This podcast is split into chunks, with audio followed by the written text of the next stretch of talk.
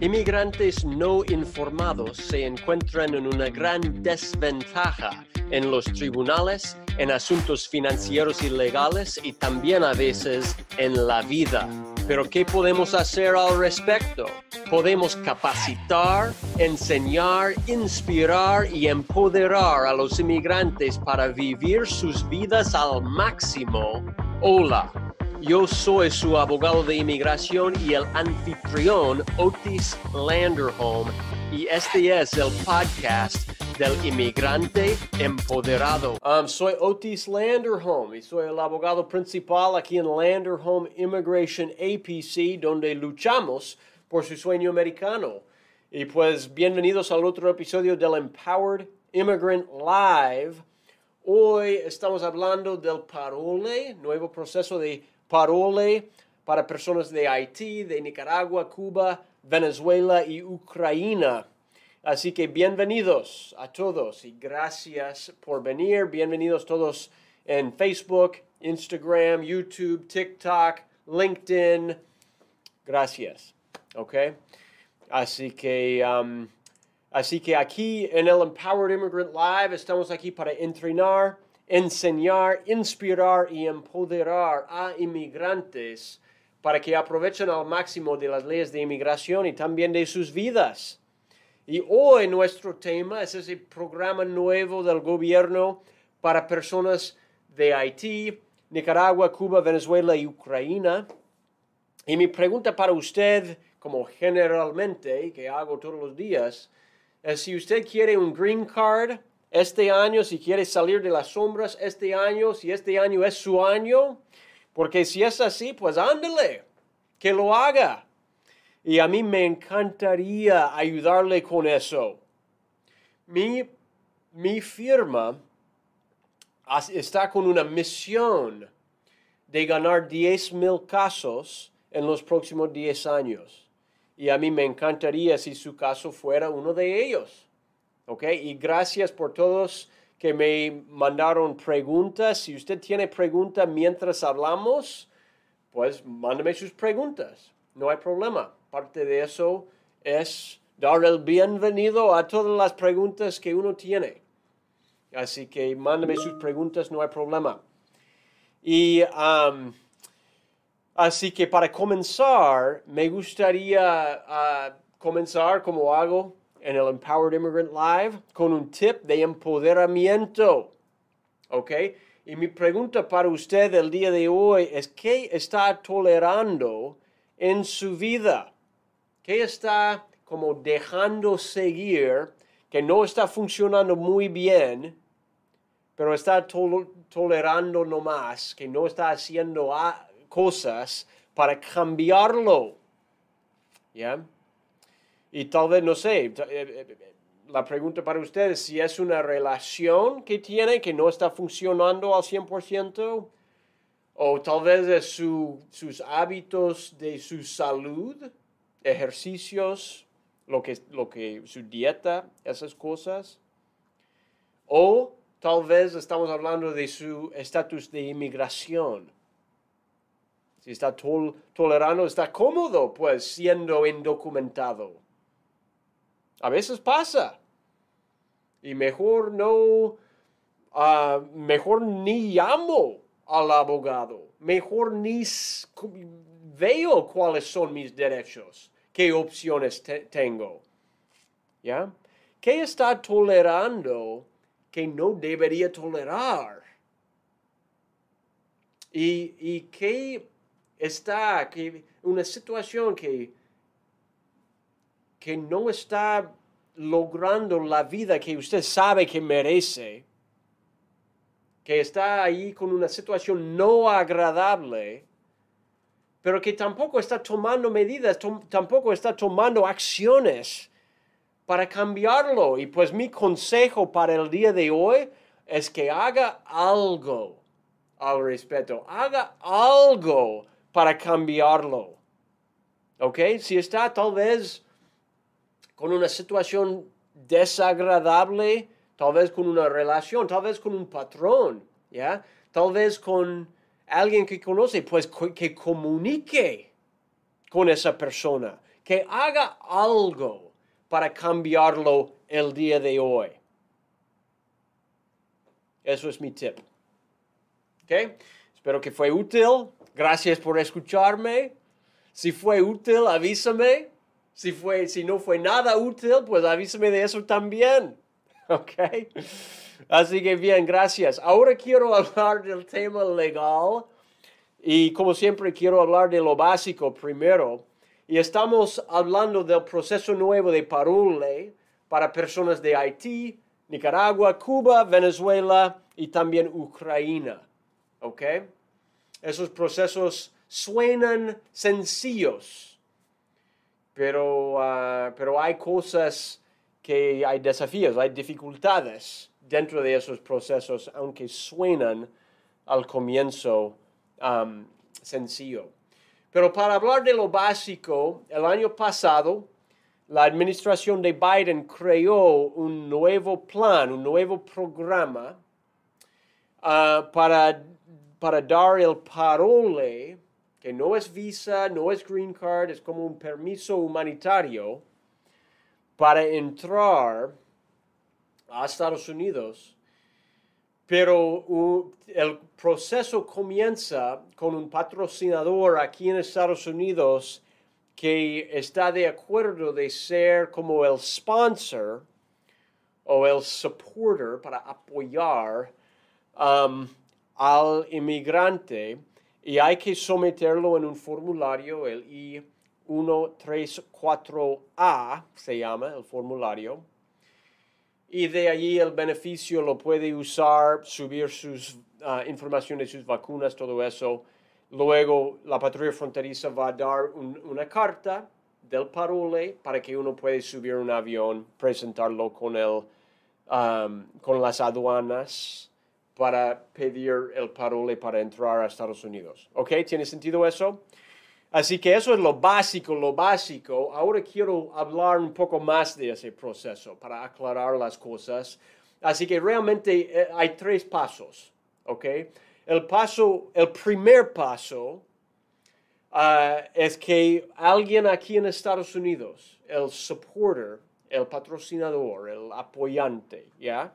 Puede y necesita subir el formulario, el I 134A al USCIS, pero también tiene que mostrar con evidencias que tiene dinero suficiente para apoyarle al beneficiario, al inmigrante. ¿Ok?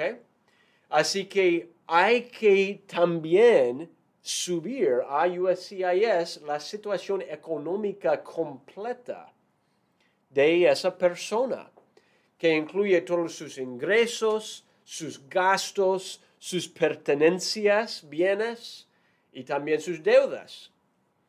Y tenemos que mostrar la situación económica del, del patrocinador para demostrar que pueden apoyar a esa persona en un nivel de 125% del nivel federal de pobreza.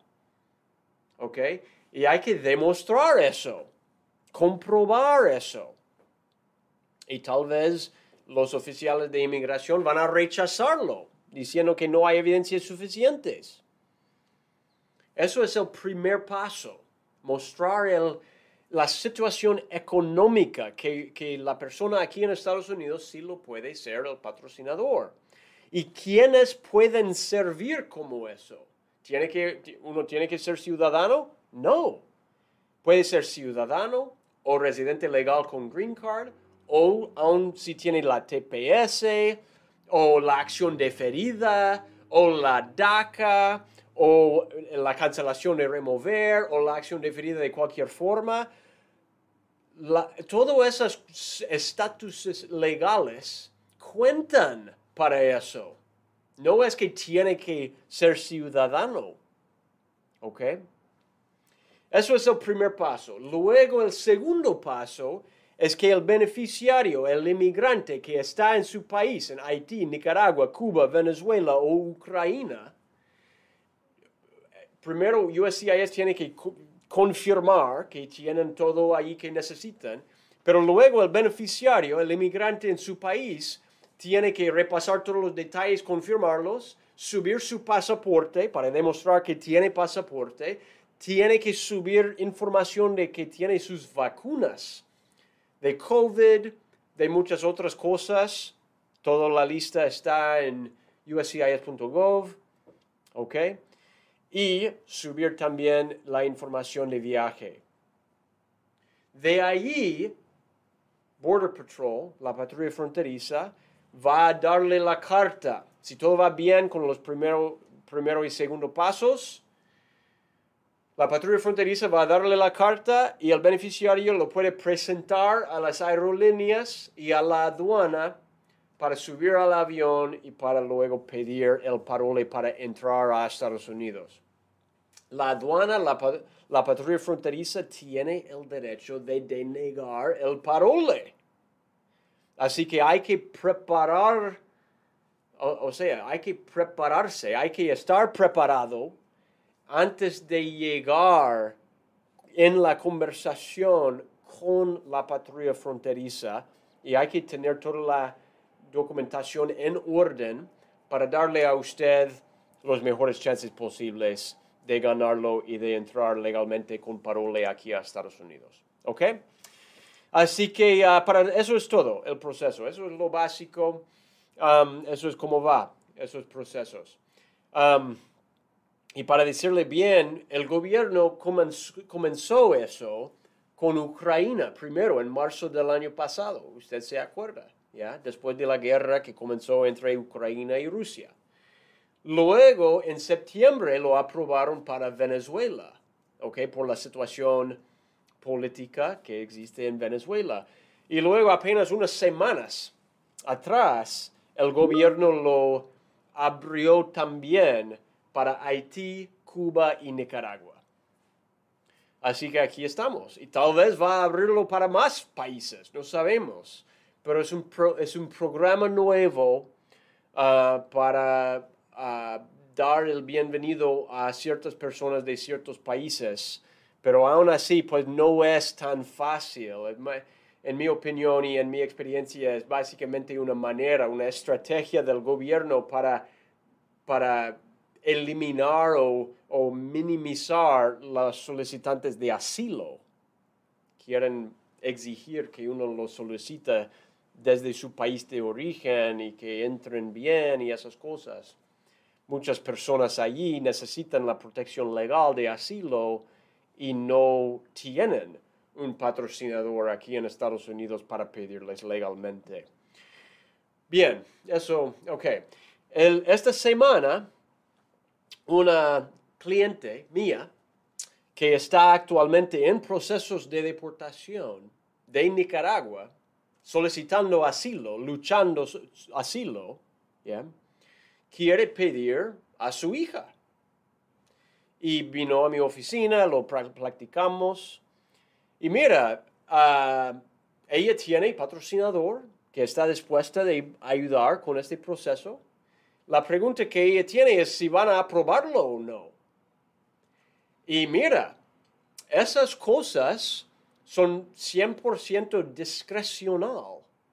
No hay garantías.